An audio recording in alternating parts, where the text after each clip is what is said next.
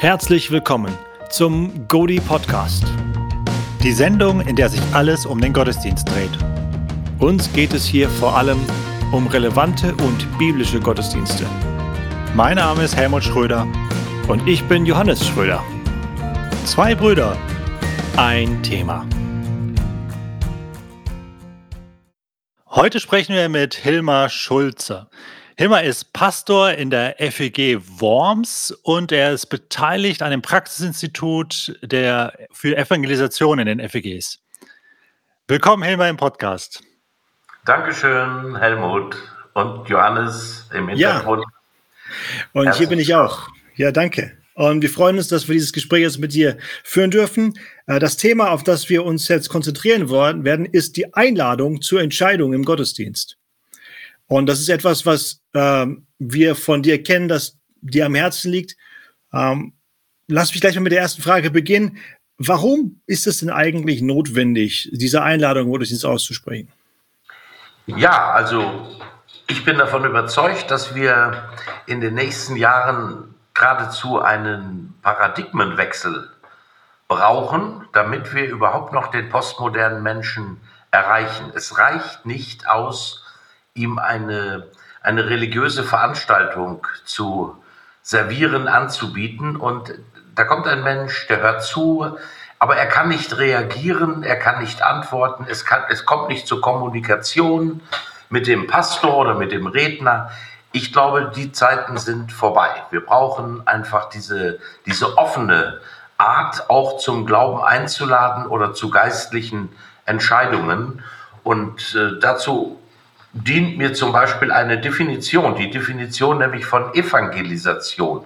Was bedeutet eigentlich Evangelisation? Das ist ja die Weitergabe des Evangeliums.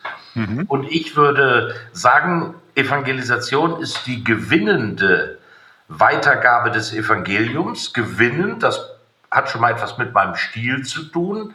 Wie spreche ich mit den Menschen? Will ich sie anpredigen oder will ich sie gewinnen für den Glauben an Jesus Christus? Und der zweite Teil dieser Definition, sie, die Evangelisation, die Weitergabe des Evangeliums ist die Einladung, enthält die Einladung, das Leben im Vertrauen auf Jesus Christus zu leben. Ich kann mir keine andere Form vorstellen in Zukunft, wie wir Menschen begegnen, die überhaupt gar keinen kirchlichen Hintergrund mehr haben. Wenn wir Dinge voraussetzen, reden wir ins Leere, reden wir über ihre Köpfe hinweg. Also wir brauchen die die Information, aber wir brauchen auch noch mehr die emotionale Seite. Und ich glaube, äh, um Menschen anzusprechen und sie auch zu locken, denn niemand kommt ja in unsere Veranstaltungen, der nicht einen, eines oder mehrere Grundbedürfnisse mit sich bringt. Soweit ist. Hm.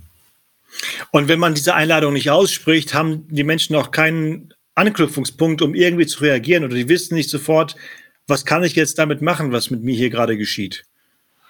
Ja, deswegen sollte es in jeder Veranstaltung eine Möglichkeit geben zu reagieren. Das kann sein, indem ich einlade zum persönlichen Gespräch. Das kann sein, indem ich einlade zu einem Nachgespräch, war früher äh, üblich und auch gut. Ich kann aber auch einladen dazu, zu reagieren über irgendeine WhatsApp oder über irgendeine andere App. Man kann so viele Möglichkeiten heute ausschöpfen über die sozialen Medien. Es geht nicht nur um den Gottesdienst und nicht nur um die, das persönliche Gespräch, sondern die äh, Möglichkeiten sind geradezu genial. Und das hat es ja in den vergangenen Jahrzehnten nicht gegeben. Ja, wenn ich das äh, Einladung im Gottesdienst höre, ich äh, könnte da noch den älteren Begriff einen Aufruf mit reinbringen, dann habe ich so vor Augen ein sehr emotionalen, dichten Moment, in dem schon, äh, also kritikmäßig könnte man sagen, in dem auch ein emotionaler Druck aufgebaut wird, ähm, zu reagieren. Ja? Ähm, Kritiker könnten da Manipulation voraussetzen und äh, ist einfach ein sehr schwieriges Thema. Ich kenne viele Prediger und ich gehöre selbst auch dazu, die lange Zeit ähm, sich gescheut haben, so eine konkrete Einladung auszusprechen. Ja, ich komme natürlich auch mit meinen 65 Jahren aus der Zeit, in der ich sehr ähm, äh, manipulative Formen kennengelernt habe, die ich ganz klar ablehne und selbst, glaube ich, auch nie praktiziert habe in meinen vielen Jahren als Evangelist, in denen ich unterwegs bin. Also gewinnende Einladung ist ja nicht Manipulation, sondern ich, ich biete Ihnen das Evangelium von Jesus Christus an und mache es Ihnen lieb, aber ich möchte niemanden zwingen, ich möchte auch niemanden unter Druck setzen, in irgendeiner Form zu reagieren. Und wie, früher war das manchmal so. Jetzt, wir haben acht Strophen gesungen, jetzt singen wir die ersten sechs noch, noch mal, weil da ist noch eine arme Seele, die nach vorne kommen kann. Die Zeiten sind definitiv vorbei. Wer so heute verkündigt wird, die Leute vor den Kopf stoßen, das ist nicht nur nicht gut, sondern es ist geradezu sträflich. Aber ich möchte euch ein Beispiel nennen aus der Bibel, nämlich in der Apostelgeschichte Kapitel 2. Da predigt der Petrus und erzählt sozusagen alles über die Geschichte des Volkes Israel und dass Jesus gekommen ist und gestorben ist für uns und er ist ganz begeistert, erfüllt vom Heiligen Geist. Und da hören Tausende von Juden zu. Jeder hört sich ja in seiner Muttersprache. Und dann lesen wir Folgendes. Als sie aber das hörten, ging's ihnen durchs Herz, und sie sprachen zu Petrus und den anderen Aposteln, jetzt kommt's, ihr Männer, liebe Brüder, was sollen wir tun? Das ist doch interessant. Warum sagt Petrus nicht, ich habe euch das Evangelium verkündigt, geht nach Hause, sinniert, bewahrt es in euren Herzen, macht euch mal eure Gedanken. Nein, die Männer haben anders reagiert. Sie wollen eine konkrete Anweisung. Was sollen wir tun? Und das finde ich schon erstaunlich. Und was sagt Petrus? Petrus sagt genau das. Tut Buße. Jeder von euch lasse sich taufen auf den Namen Jesu Christi zur Vergebung eurer Sünden. So werdet ihr empfangen die Gabe des Heiligen Geistes. Also eine klare Gebrauchsanweisung. Und das hat funktioniert im Gänsefüßchen, denn damals haben sich immerhin mal 3000 Menschen Jesus zugewandt und haben sich taufen lassen. Und ich glaube, ob ein Mensch ein Angebot annimmt oder nicht, das ist seine Sache. Aber dass wir ihnen ein Angebot, eine Einladung machen sollten, halte ich für absolut äh, notwendig, weil auch die Menschen die Hintergründe ja auch nicht mehr kennen. Menschen wissen oft nicht mehr, wie sie beten. Wie, wie kann ich jetzt äh, Kontakt mit Gott knüpfen? Das muss mir ja einer erklären. Und ich denke, dafür sollten wir zur Verfügung stehen. Und zwar ganz schmerzfrei. Also, wenn ich rede, dann rede ich immer so, dass ich sage, niemand muss sich für das, was ich sage, fremdschämen. Weder einer Zuhörer noch die Gemeinde, noch der Gast, der muss nicht rot anlaufen und die Gemeinde muss sagen, um Himmels willen, was hat er denn jetzt da gesagt? Das darf alles nicht vorkommen, sondern es muss so fröhlich, so natürlich sein, dass jeder sagt, das hätte ich jetzt auch gerne. Oder die Möglichkeit würde ich gerne nutzen. Ich versuche das jetzt auf meine Gemeindepraxis umzumünzen und zu fragen, warum passiert es bei mir in meiner Gemeinde und in den Gemeinden, die ich kenne, so selten in der Form, wie du das jetzt beschreibst? Was sind so deine Erfahrungen? Was sind so Hindernisse dafür, äh, da wirklich ernsthaft weiterzumachen und weiterzukommen? Also ich denke, das größte Problem unserer Zeit ist, dass wir gute Theologen sind und wenn wir predigen, soll alles richtig sein und soll theologisch abgesichert sein. Johannes, du bist ja selbst Theologe und Dozent. Und das ist gut so und da bleiben wir auch dabei. Evangelisation oder die evangelistische Rede und die Einladung bedeutet nicht Schmalspurtheologie, sondern bedeutet eine Theologie, die den Mut hat, runtergebrochen zu werden auf ein eine Ebene, die verstanden werden kann von Menschen, die nicht mehr theologisch denken. Und das ist die große Masse. Nicht nur die große Masse äh, unter den noch nicht Christen, sondern auch die große Masse unter deinen Zuhörern.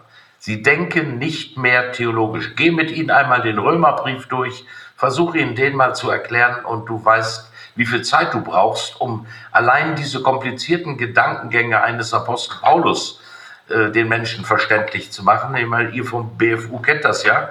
Äh, das ist nicht so einfach und ich glaube, das es gehört einfach Mut dazu, in der Vollmacht von Jesus zu reden.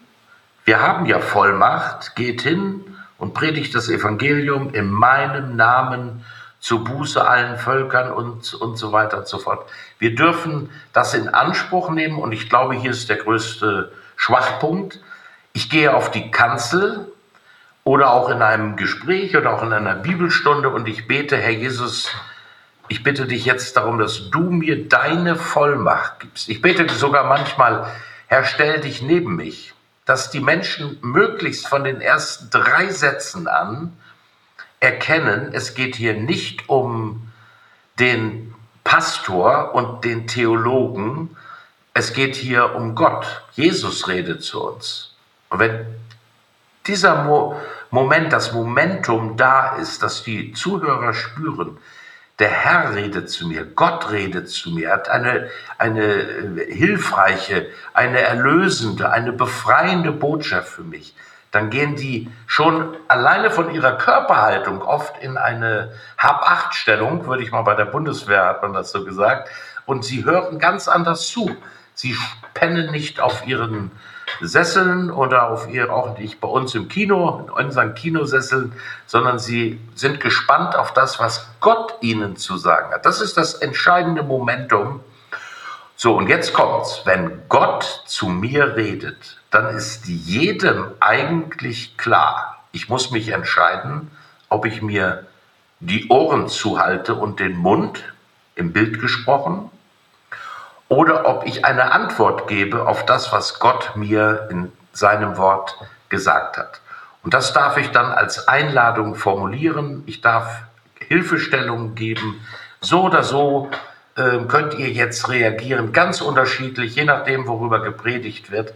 Das heißt, ich rede nicht davon, dass wir nur bei einer typisch evangelistischen Thematik einladen, sondern bei jeder Predigt. Ich predige am Sonntag über das zweite Kapitel von Ruth. Das hat was zu tun mit Ehrenlesen und mit Löser, der Erlöser, der Erlöser, der Boas und so weiter. Und ich werde einladen dazu, dass wir das tun, was wir tun können, so wie die Ruth das getan hat, ging aufs Feld, sorgte für ihren Lebensunterhalt, suchte Hilfe bei Gott und dass wir das tun, was wir tun können und dass wir dann auch erfahren, dass Gott in unserem Leben wirkt. Und ich lade ein, ihm treuer zu werden, lade ein, äh, Schritte auf ihn zuzugehen, ganz konkret das zu machen. Und dazu benutze ich ja äh, zwei verschiedene Karten. Vielleicht kann ich die später nochmal erklären. Das ist ja sehr spannend, was du jetzt sagtest. Du lädst ein, aber du hast jetzt auch schon den für Christus entschiedenen im Blick bei deiner Einladung, nicht nur den, der jetzt mit dem Evangelium zuerst konfrontiert werden sollte. Ist das bewusst gewählt oder weil man könnte ja meinen, die Einladung ist ja nur zum Glauben oder nur in Anführungszeichen natürlich. Also wem gilt Einladung eigentlich? Das ist eine sehr wichtige Frage. Ich lade grundsätzlich immer Menschen ein, alle Menschen ein, die vor mir sitzen, also nicht nur den noch nicht Christen, der vielleicht als äh, Gast mitgekommen ist, sondern ich gehe davon aus, dass jeder von uns Schritte auf Gott zutun kann. Wir sind unterschiedlich stark von Gott entfernt oder nah an Jesus dran. Wie so kleine Punkte, kann man sich vorstellen. Der eine ist weit weg, der andere sehr weit weg und anderer ist schon ganz nah dran, anderer lebt schon mit Jesus, aber es gibt keinen Punkt im Leben eines Christen, wo ich so nah dran bin, dass ich sagen könnte, jetzt brauche ich keine Veränderung mehr. Jetzt brauche ich keine Metanoia mehr. Jetzt brauche ich nicht mehr Liebe, nicht mehr Treue, nicht mehr Selbstbeherrschung. Das gibt es nicht. Also ist jede Predigt die Möglichkeit, Menschen näher in die Beziehung zu Jesus Christus hinein äh, zu begleiten. Und deswegen spreche ich alle an. Und jetzt kommt noch ein wichtiger Punkt. Die kann sich nur jeder selbst beantworten äh, und das auch wahrscheinlich nur, nur schwach. Wie viel Prozent der Gottesdienstbesucher und Mitglieder in unseren Kirchen und Gemeinden sind denn wirklich auch schon neu geboren, wiedergeboren? Und wie viel Prozent haben vielleicht nur eine äh, christliche Karriere hingelegt äh, im Teenageralter, haben sich taufen lassen, sind vielleicht auch Gemeindemitglied geworden, aber sind in Wirklichkeit nur christlich sozialisiert und nicht wiedergeboren. Und ich möchte davon ausgehen, dass nicht nur in den Landeskirchen, sondern auch in den Freikirchen ein gewisser Anteil Mitschwimmer und dabei ist, die ich, denen ich gerne helfen möchte, ihr Leben neu zu positionieren. Ich habe das vor wenigen Wochen erlebt, drei Wochen in einer Gemeinde, Traditionsgemeinde. Da kam ein äh, fast 70-jähriger Mann zu mir und war, hatte Tränen in den Augen und sagt mir, ich lebe jetzt hier und jeder weiß seit Jahrzehnten, dass ich in die FEG gehe. Aber niemand weiß, dass ich Jesus lieb habe. Ich habe es nämlich noch niemandem gesagt. Und ich möchte gerne mein Leben insofern ihm zur Verfügung stehen, dass ich mehr von meinem Glauben rede, Jesus bezeuge und nicht nur äh, erzählen, dass ich in die FEG gehe. Und das fand ich sehr, sehr mutig. Und das war ein Mensch, der hat schon mehrere Jahrzehnte der Nachfolge hinter sich. Ja. Ich habe eine ganz praktische Frage. Ähm, du wirst jetzt über das zweite Kapitel von Ruth predigen, haben wir gehört, und am Ende eine Einladung aussprechen.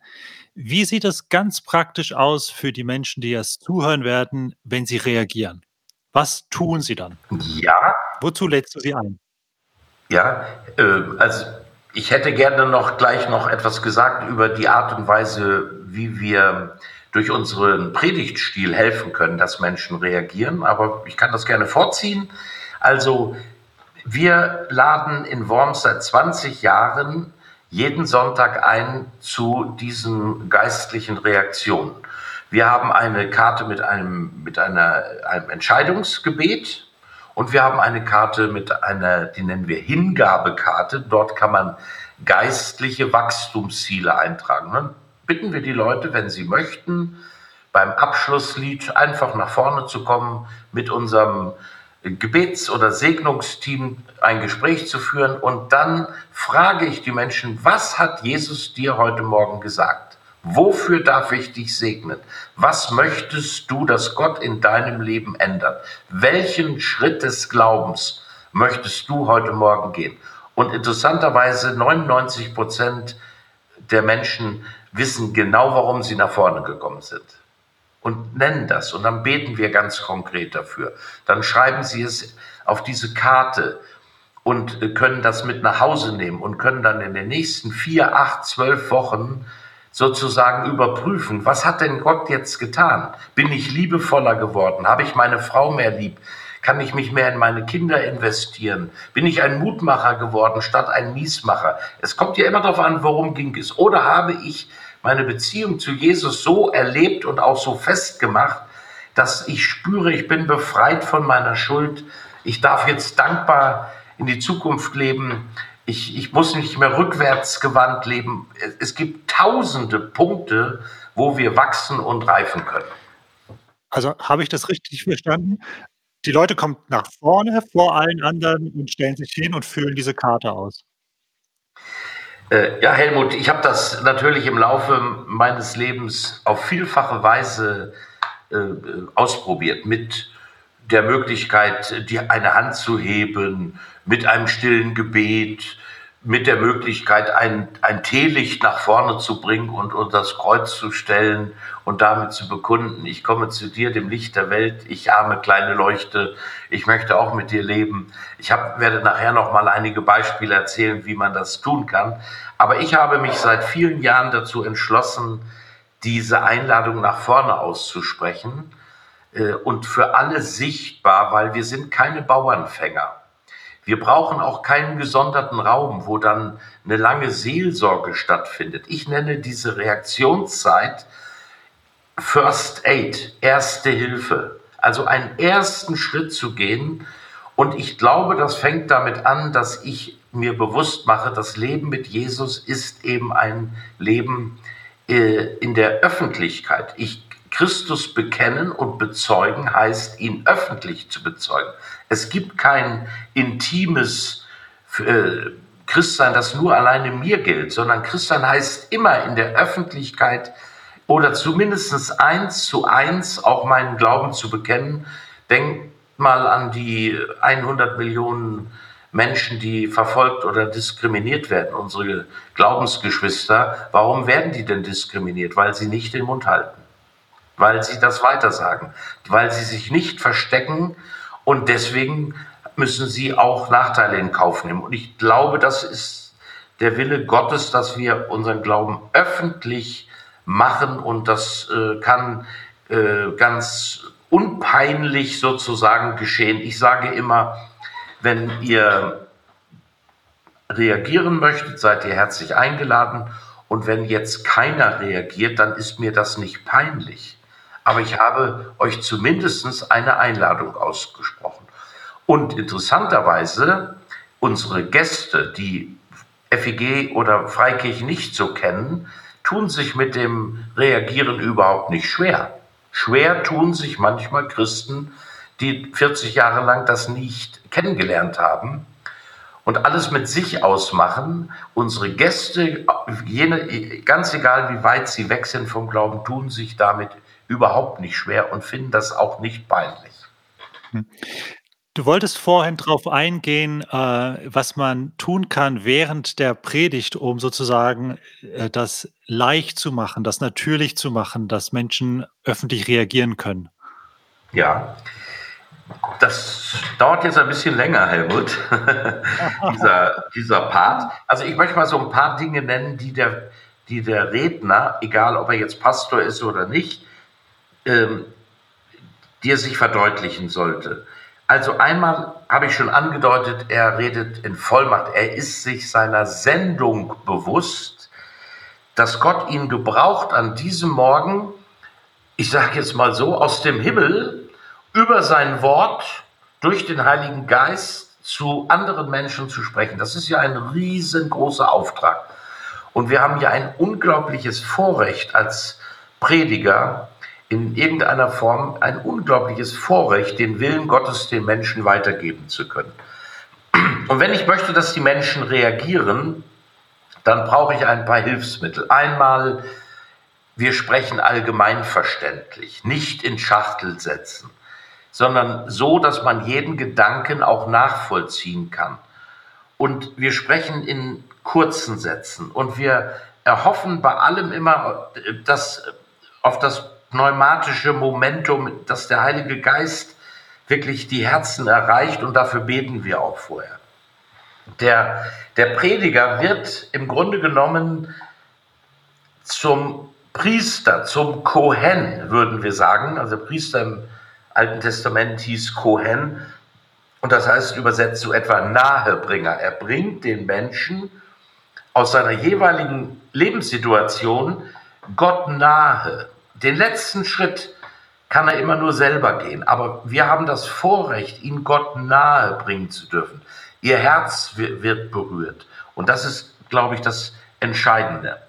Und deshalb darf ich auch die Einladung zum Glauben als Prediger nicht delegieren. Ich kann nicht einfach sagen, oh, ich gehe jetzt nach Hause, ihr könnt ja mal mit Tante Trude reden, sondern ich stehe für das, was ich verkündigt habe ich will euch ein Beispiel erzählen. Ich äh, bin in meinem Büro an einem Mittwochmorgen und da kommt jemand, klingelt, meine Sekretärin lässt mich holen und dann steht vor mir ein Mann, 60 Jahre Oberstudienrat. Und er sagt mir, ich bin das erste Mal in einer Freikirche gewesen am Sonntag und zwar in Ihrer Gemeinde. Und Sie haben behauptet, jeder Mensch kann eine persönliche Beziehung zu Jesus Christus bekommen. Stimmt das? Ich sage, ja, das stimmt. Da sagte er mir, dann möchte ich das jetzt haben. Heute. Ja, der Mann hatte Mut. Und dann sind wir in mein Büro gegangen. Wir haben eine gute Stunde miteinander gesprochen und er hat sein Leben Jesus Christus anvertraut. Was war passiert?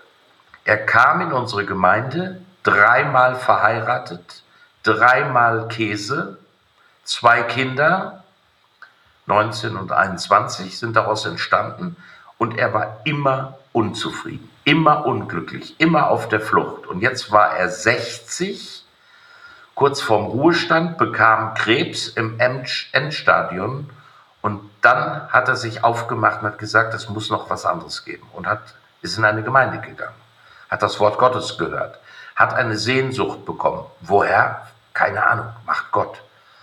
Und daraufhin ist er Christ geworden und ich habe äh, dann erlebt, dass er vier Tage später schon beim Kaffeedienst mitgeholfen hat Einige Wochen später hat er sich taufen lassen und nochmal ein, zwei Wochen später ist er Gemeindemitglied geworden. Und ein Jahr nach seiner Entscheidung für Jesus habe ich ihn beerdigt. Und seine beiden Kinder haben mir gesagt bei der Beerdigung, wir haben unseren Vater noch nie so glücklich gesehen wie in dem letzten Jahr, wo er wow. todkrank war. Für dieses Momentum lebe ich. Das, davon zehre ich. Und ich könnte euch jetzt noch Dutzende weitere Geschichten erzählen. Es ist ja so, dass der Prediger, wie du jetzt ausgeführt hast, der Verkündiger, viel in der Hand hat, ob Menschen zu dieser Entscheidung geführt werden. Aber ich habe jetzt auch durchgehört, so eine Einladung ist nicht eine, eine, eine One-Man-Show. Da gehört auch eine Gemeinde dazu und ein, vielleicht ein Team, eine Struktur, die das bisschen nachbereitet. Vielleicht willst du dir doch dazu ein bisschen äußern, weil das ist ja jetzt nicht nur, jetzt sage ich halt, und ihr dürft reagieren am Ende meiner Predigt. Das ist ja etwas, was ich in meiner Gemeinde oder in, meinem, in meiner Struktur der Gemeinde einbauen muss. Ja, gute Frage, Johannes. Also wir haben seit vielen Jahren verschiedene äh, Mottos entwickelt, die alle betreffen, die in unsere Gemeinde kommen und die auch die Atmosphäre prägen. Das erste Motto lautet, Gott erfahren, Gemeinschaft erleben, die Seele einmal baumeln lassen. Also wir behaupten, in diesem Gebäude kannst du Gott erfahren, du kannst Gemeinschaft erleben und du kannst deine Seele baumeln lassen. Hier geht's nicht verkrampft und verknöchert zu, hier kann ich mal relaxen in einem Gottesdienst. Das ist das eine. Das zweite ist, wir haben eine gewisse Spannung in, unseren, in unserem Gemeindeleben, muss ich immer sagen, nicht nur im Gottesdienst. Und diese Spannung drückt sich in einem weiteren Motto aus. Wir wünschen uns, dass jeder Gottesdienstbesucher oder Besucher unserer Veranstaltungen nach Hause geht und sagt, Gott sei Dank bin ich nicht im Bett geblieben. Also das drückt ja eine gewisse Grundhaltung aus, dass die Gemeinde auch eine gewisse Erwartung hat und auch mitbetet für die Veranstaltung, dahinter steht. Und das dritte Motto, was uns äh, sehr geprägt hat, ist, dass wir neben dem Gemeindeauftrag, den wir haben, dass wir Menschen in die Begegnung mit Gott führen möchten und auch natürlich sie zu Jüngern Jesu machen möchten, gibt es noch ein weiteres Motto. Wir sind Gemeinde für Kirchendistanzierte. Kirche für Kirchendistanzierte. Das heißt, jeder, der zu uns kommt, der darf zunächst als distanzierter Zweifler, Fragender kommen, egal wie er kommt, mit welcher Sexualität, mit welchem Geschlecht und was, was immer auch, reich oder arm, äh, spielt alles keine Rolle. Er, ist, er darf auch sehr kritisch kommen und wird dennoch angenommen und wir beten darum, dass Gottes Geist äh, etwas bewirkt. Also die Gemeinde bildet sozusagen die Atmosphäre und das Entscheidende ist, das zieht sich durch alle Untersuchungen auf der ganzen Welt, was macht wachsende Gemeinden aus? Was zeichnet sie aus? Das Wichtigste ist eine Atmosphäre der Liebe, der Annahme und der Geborgenheit. Eine Gemeinde braucht eine Atmosphäre der Liebe, der Annahme und der Geborgenheit so dass jedes Gemeindemitglied und jeder Gast kommt. Die Gemeindemitglieder wissen, da fühle ich mich wohl. Und der Gast fühlt sich automatisch auch wohl. Liebe, erfahrene Liebe ist der größte Magnet für Menschen. Die kommen aus einem völlig anderen Umfeld und sie werden eingeladen und kommen aus irgendwelchen Motiven einmal mit. Und wenn sie dann spüren, hier weht ein anderer Wind. Sie würden nie vom Geist Gottes reden am Anfang. Aber der Geist Gottes, der, der bringt eine Atmosphäre, da möchte man dabei sein. Das drückt sich zum Beispiel darin aus, dass ich Dutzende Menschen erlebt habe, die das erste Mal in unsere Gemeinde kamen und nach dem Gottesdienst sofort nach vorne kommen und fragen, wo kann ich hier unterschreiben, dass ich Mitglied dieser Gemeinde werde. Das war ihre erste, sie wollten sofort Mitglied werden. Die wollten sofort dazugehören, die wollten gar nicht mehr weggehen hm. und sind dann auch nicht mehr weggegangen. Ich habe denen dann gesagt, na so ganz so schnell schießen die Preußen nicht, aber äh, das drückt einfach aus, dass sie gezogen werden. Und wer zieht? Es, ist, es sind nicht Menschen, es ist der Geist Gottes und es ist die Liebe Jesu Christi. Das ist das Aushängeschild unserer Gemeinde. Hilmar, äh, was würdest du jemanden raten, der jetzt äh, einen Eindruck hat, ja, vielleicht predigt er oder guckt sich seinen Gottesdienst an, ist irgendwie verantwortlich und sagt, ja, das eigentlich wollen wir das auch. Eigentlich fehlt es bei uns. Bei uns gibt es keine Einladung in dem Sinne, wie du sie jetzt beschrieben hast. Was würdest du so jemanden raten? Was wäre der nächste Schritt? Ich würde ihm raten, auf jeden Fall sofort damit zu beginnen, ein Seelsorge- und Gesprächs- oder Segnungsteam, wie immer man das auch nennt, aufzubauen. Ich habe jetzt gerade eine Gemeinde vor Augen, die FEG Wetzlar. Wenn man dort im Gottesdienst sitzt, dann steht links und rechts neben der Bühne ein Roll-up, ein großes, zweimal ein Meter oder ein Meter zwanzig. Und da steht nur drauf Gebet für dich. Und jetzt jeder Besucher sieht, aha, ich kann also hier offensichtlich für mich beten lassen. Das sieht er die ganze Zeit während des Gottesdienstes. Anschließend wird an ein, eine Möglichkeit der Reaktion angeboten. Ich brauche dann ein Team, das bereit ist, dann auch jeden Sonntag dort zur Verfügung zu stellen. Und äh, das kann man ausbilden. Ich bin unterwegs in Deutschland in unseren Gemeinden und bilde diese First Aid Teams aus. Das ist nicht das Team mit den klassischen Seelsorgern, die sich viel Zeit für begleitende Seelsorge nehmen. Das kommt dazu. Das ist das, was in der Woche geschieht.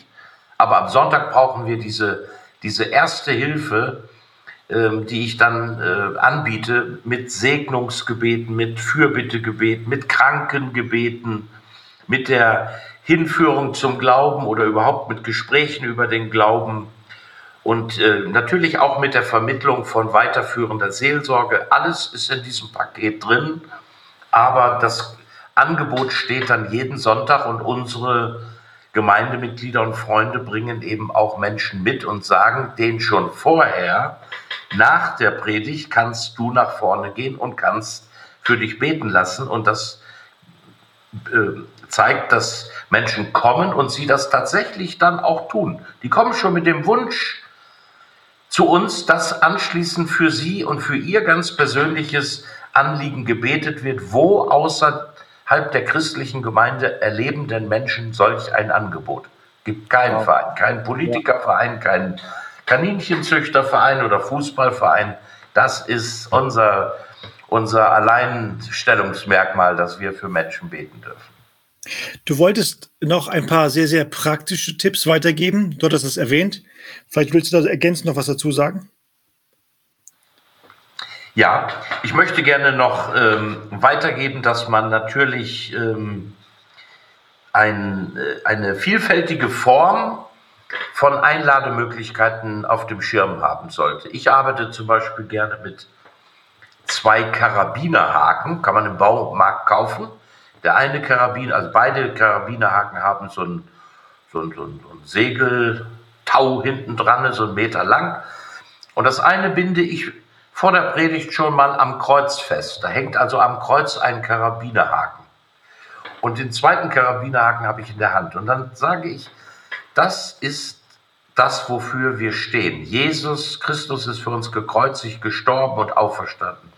Es gibt keinen Halt außerhalb von Jesus. Er gibt mir Halt alleine im Leben und im Sterben. Und dann packe ich an diesen Karabinerhaken, der am Kreuz hängt und dann gehe ich auf den anderen oder zeige meinen zweiten Haken und sage, du hast die Möglichkeit, du bist eingeladen, nach vorne zu kommen und diesen Karabinerhaken zu nehmen und jetzt zum Kreuz zu gehen und ihn dort einzuhaken, dich festzumachen am Kreuz von Golgatha, da wo alles Entscheidende für dich geschehen ist. Also mit einer Zeichenhandlung. Eine Möglichkeit. Ich kann auch allen Leuten diese Karten, von denen ich gesprochen habe, die Entscheidungskarte und meine Hingabekarte oder Wachstumskarte, die kann ich vorab auf alle Sitze legen und vielleicht noch nicht mal etwas dazu sagen. Einfach mal ausprobieren, was macht das eigentlich mit meinen Besuchern, wenn sie am Sonntagmorgen einmal ein Gebet vorfinden, mit dem man sein Leben Jesus anvertrauen kann und einmal eine Karte vorfinden, auf denen ich ein nächstes geistliches Wachstumsziel notieren kann und kann dafür anschließend sogar noch beten lassen. Ausprobieren. Und die Möglichkeiten, der Möglichkeiten gibt es ganz, ganz viel, passend auch zum äh, Predigtthema. Wenn ich über die Frau am Samariterbrunnen predige, dann würde ich da vorne ein großes Wassergefäß hinstellen mit einer Kelle, dass man nach vorne gehen kann, sagen, ich möchte auch von dem Wasser des Lebens schöpfen, dass ich nie wieder Durst habe, dass mein Durst für immer gestillt wird. Und die Leute verstehen das. Es ist oft ganz einfach. Man muss ihnen das nicht äh, manipulativ erklären, sondern die freuen sich, wenn sie ganz konkrete Schritte gehen können und äh, gehen dann einfach auch mit einer eigenen Handlung nach Hause. Ich glaube, das prägt sich viel, viel besser ein. Oder ich kann auch übrigens, wenn ich mit dem Karabinerhaken arbeite, dasselbe en Miniatur aus dem 1-Euro-Laden mir so kleine Mini-Karabinerhaken nehmen mit einem kleinen Seilchen dran und den Leuten das auch vorab verteilen. Hier, das ist eure Möglichkeit heute zu reagieren. Und äh, die Karte ist bei uns Standard und andere Methoden äh, bauen wir einfach ein und wir fragen uns auch in der Vorbereitung, äh, wie können wir ganz gezielt etwas, ähm, eine Möglichkeit geben. Und da würde ich gerne weitere Tipps geben. Da kann man mich auch gerne anrufen und kann mit mir mal darüber sprechen. Äh, vielleicht ist das auch ein bisschen von der Gemeindesituation abhängig. Wichtig ist, der separate Raum ist out. Für okay. bitte einen Menschen, der nicht christlich sozialisiert ist, sagt dem nicht, geh mal nach unten ins Kellergeschoss, da steht ein Raum und da sitzt dann der, der Paul drin und dann musst du da anklopfen und dann musst du dann, oh, was geschieht jetzt mit mir? Das mache ich nicht. Sondern alles geschieht öffentlich und jetzt kommt's. Die, alle anderen sehen ja, wie gehen wir mit den Menschen um, wie segnen wir sie. Der zu Segnende oder der Suchende kommt nach vorne, schaut auf die Bühne oder schaut äh, zu, zum Kreuz und wir schauen vielleicht ins Publikum, wir legen die Hand auf oder auf die Schulter, wir strahlen etwas von Wärme aus. Jetzt in Corona muss man ein bisschen mehr Abstand halten, aber grundsätzlich sehen die Leute, da geschieht etwas Berührendes. Denk mal an äh, an das Lied äh, Der Saum seines Gewandes. Da mhm. berührt mhm. eine Frau mit einer Not nur den Saum des Gewandes von Jesus und das berührt einen. Und Jesus geht darauf ein und er nimmt sie an und er befreit sie von ihrer Krankheit. Und ich glaube, dieses, dieses Momentum, dieses Gespür, da betet jemand für mich ganz persönlich der nimmt mich ernst. Hier muss ich nicht wieder nach Hause gehen mit meinen Fragen und Sorgen, ohne dass ich wahrgenommen wurde. Oder nehmt noch ein weiteres Beispiel. Äh, du musst ähm, am Montag in, ins Krankenhaus, weil du eine OP hast oder weil du untersucht wirst auf Krebs, was auch immer. Deine, dein, deine Gedanken sind belastet, du hast Sorgen, und dann hörst du eine Predigt garantiert komplett anders, als wenn du als 16-jähriger Hayuyai gerade vom Buju zurückgekehrt nach die mhm. Predigt hörst. Das sind Welten. Ja. Und du brauchst dieses Gefühl, nein, nicht das Gefühl, die wirklich praktische Möglichkeit. Hier kann ich jetzt eine Last lassen. Hier lassen. Ich muss die nicht mit nach Hause nehmen. Und das hilft den Menschen ungemein. Vielen Dank, Helma, für diese ganz praktischen Tipps und Hinweise. Und ja, wir kommen jetzt langsam zum Ende. Ähm, Helma, möchtest du Leute, die sich jetzt dafür interessieren, die sich für deine Arbeit interessieren, für diese Thematik interessieren, möchtest du sie noch an einen bestimmten Ort schicken? ja, also ich würde äh, alle Hörer einladen, wenn ihr, wenn Sie möchten, dürfen Sie gerne mit mir Kontakt aufnehmen, persönlich, über Telefon, Internet, FEG Worms, Pastor Hilmar Schulze, da findet man mich sofort auf Anhieb, sowohl mit Telefonnummer als auch mit der E-Mail-Adresse. Und dann können wir einfach ins Gespräch kommen und dann auch mal vielleicht so ein kleines Konzept erarbeiten, wie kann ich das jetzt auch umsetzen. Und ich sage gleich, der, das Schwierigste ist einfach den Mut zu haben, mehrfach Einladungen auszusprechen, auch wenn niemand reagiert. Mhm. Und zu lernen, auch das kann mir als Redner eine Freude bringen. Ich biete äh, Menschen an, dem Herzen Jesus näher zu kommen. Das muss mir auch gut tun. Das muss mir damit besser gehen, als kein Angebot zu machen. Okay? Ja, Aber das können wir gerne eins zu eins äh, besprechen. Ähm, ihr dürft mich gerne äh, erreichen über E-Mail oder über Telefon und dann äh, wow, was, was für ein Angebot. Äh, ja. Was für ein Angebot. Vielen Dank. Ich gehe ja bald also, in Rente, dann habe ich mehr Zeit. Äh, also www.fegworms.de und dort äh, im Team nach Pastor Hilmar Schulze suchen. Genau. www.fegworms. Vielen Dank, Hilmar, für deine Zeit. Vielen Dank für dieses Gespräch. Sehr herausfordernd und viele gute Gedanken. Und ich wünsche mir, dass in den Gottesdiensten in Deutschland mehr Einladungen ausgesprochen werden. Ja. Und euch alles Gute, seid gesegnet. Und ich finde ganz toll, dass ihr diese Podcast-Reihe äh, startet und ich wünsche euch, dass da viele Menschen zuhören und davon profitieren. Danke, es war ein Vorrecht, mit dir zu sprechen. Gleichfalls, alles Gute euch. Tschüss. Das war das Interview und wir hoffen wirklich, dass du gute Impulse für deinen Dienst mitnehmen konntest. Bevor wir uns gleich verabschieden, nehmen wir uns noch kurz die Freiheit, auf unsere anderen Arbeitsbereiche hinzuweisen. Johannes, fang doch du schon mal an. Danke, sehr gern. Ich arbeite als Musiktheologe am Bibelseminar Bonn und leite dort das Institut für Theologie und Musik. Du erfährst mehr darüber, wenn du auf die Webseite gehst www.wortundlobpreis.de. Das ist ein Wort, wortundlobpreis.de. Helmut, ich glaube, du bist auch nicht arbeitslos diese Tage. Das ist wohl wahr. Ich leite die Theologische Fernschule. Dazu gehören die Arbeitsbereiche Bibelfernunterricht, BFU, das International Correspondence Institute, ICI und die biblische Ausbildung am Ort, BAO. Am einfachsten findest du uns über unsere Webseite www.theologischefernschule.de. Das ist zusammengeschrieben www.theologischefernschule.de. Da bleibt uns nur noch zu sagen, danke fürs Zuhören. Gott befohlen. Und bis zum nächsten Mal.